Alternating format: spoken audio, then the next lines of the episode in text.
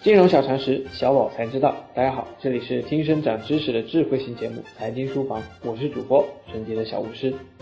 二零一七年，作为我国金融行业的严监管阶段，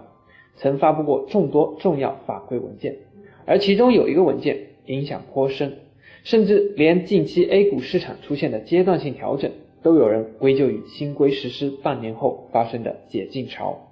它就是今年五月份证监会发布的《上市公司股东董监高减持股份的若干规定》，简称减持新规。今天我们就来一同重新了解减持新规的内容。减持顾名思义就是减少持有股票或期货标的的数量，特指上市公司主要流通股股东符合上市公司解除限售存量股份转让指导意见的股票卖出行为。减持新规就是针对上市公司股东董监高减持股份的约束规定。二零一七年五月二十七日，证监会发布了上市公司股东董监高减持股份的若干规定。证监会二零一七九号，以下简称九号公告。同日，两家交易所均发布了上市公司股东及董事、监事、高级管理人员减持股份实施细则，以下简称实施细则。那么本次新规主要针对哪些行为呢？九号公告在适用范围上主要针对以下三类行为：一是上市公司大股东，大股东是指控股股东和持股百分之五以上的股东，如果没有控股股东和实际控制人，则为第一大股东及其一致行动人的减持行为，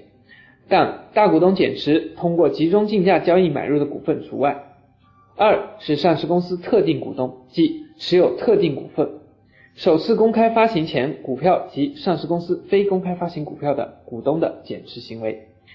三是上市公司董监高的减持行为。本次发布的减持新规对市场将产生怎样的影响呢？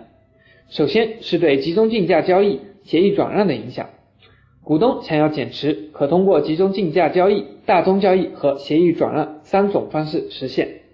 然而，根据二零一七减持规定的要求。在任意连续九十个自然日内，特定对象通过集中竞价交易减持不得超过百分之一，通过大宗交易减持不得超过百分之二。虽然协议转让在减持后六个月内集中竞价交易受到相同限制，但协议转让本身不受转让时间段、减持比例的限制，因而减持效率远高于大宗交易集中竞价。其次是对大宗交易的影响，根据万德数据显示。减持新规实施后的一个月，全市场大宗交易数量下降了百分之四十五点九，交易金额下降了百分之五十四点四。这种大宗交易拦腰斩断的现象与二零一七减持规定不无关系。由于大股东或者持有公司首次公开发行前发行的股份，上市公司非公开发行的股份的股东持股成本比较低，并且鲜有政策约束，通过大宗交易的减持非常盛行。过桥减持的案例屡见不鲜，对股市影响极为恶劣。二零一七减持规定及交易所配套细则，除规定大宗交易在任意连续的九十个自然日内减持股份的总数不得超过公司股份总数的百分之二以外，还规定前述受让方在受让后六个月内不得转让受让的股份。这一规定的出台，加强了对过桥减持的监管，虽然减少了市场的流动性。但使得关键持股人的减持更加理性规范，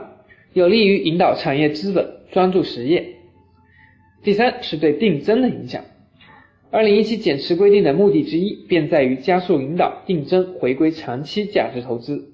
根据交易所的实施细则，股东通过集中竞价交易减持上市公司非公开发行股份的，除了遵守在任意连续九十个自然日内。减持该等股份的总数不得超过公司总股份的百分之一外，在股份限制转让期间届满后的十二个月内，减持数量还不得超过其持有的该次非公开发行股份的百分之五十。由于新规使得定增投资者解禁周期延长，定增市场对投资者吸引力势必下降。但是，诚如开头所讲，虽然短期来看新规使得定增市场的吸引力下降。但却有利于定增回归长期价值投资。从这一点来看，对广大投资人和基金管理人来说都是利好。第四是对发行股份购买资产并配套募集资金式的重大资产重组的影响。由于二零一七年减持规定将上市公司非公开发行的股份纳入监管范围，可以预见，上市公司通过发行股份、购买资产并配套募集资金的方式进行资产重组的数量可能会受到一定影响。加之证监会审核收紧等原因，上市公司以货币方式并购其他企业也许会越来越多。对货币需求的增加，使得上市公司会考虑借助其他方式。有可能导致并购基金新一轮的蓬勃发展。二零一七减持规定对原有规定进行了修改，堵住了过去的漏洞，有利于产业资本脱虚向实，更专注于实体经济本身。虽然还有人对新规的实施持有否定态度，但是我们要相信，一项制度的出台也许并不完美，不过中国资本市场的制度一定会日趋完善，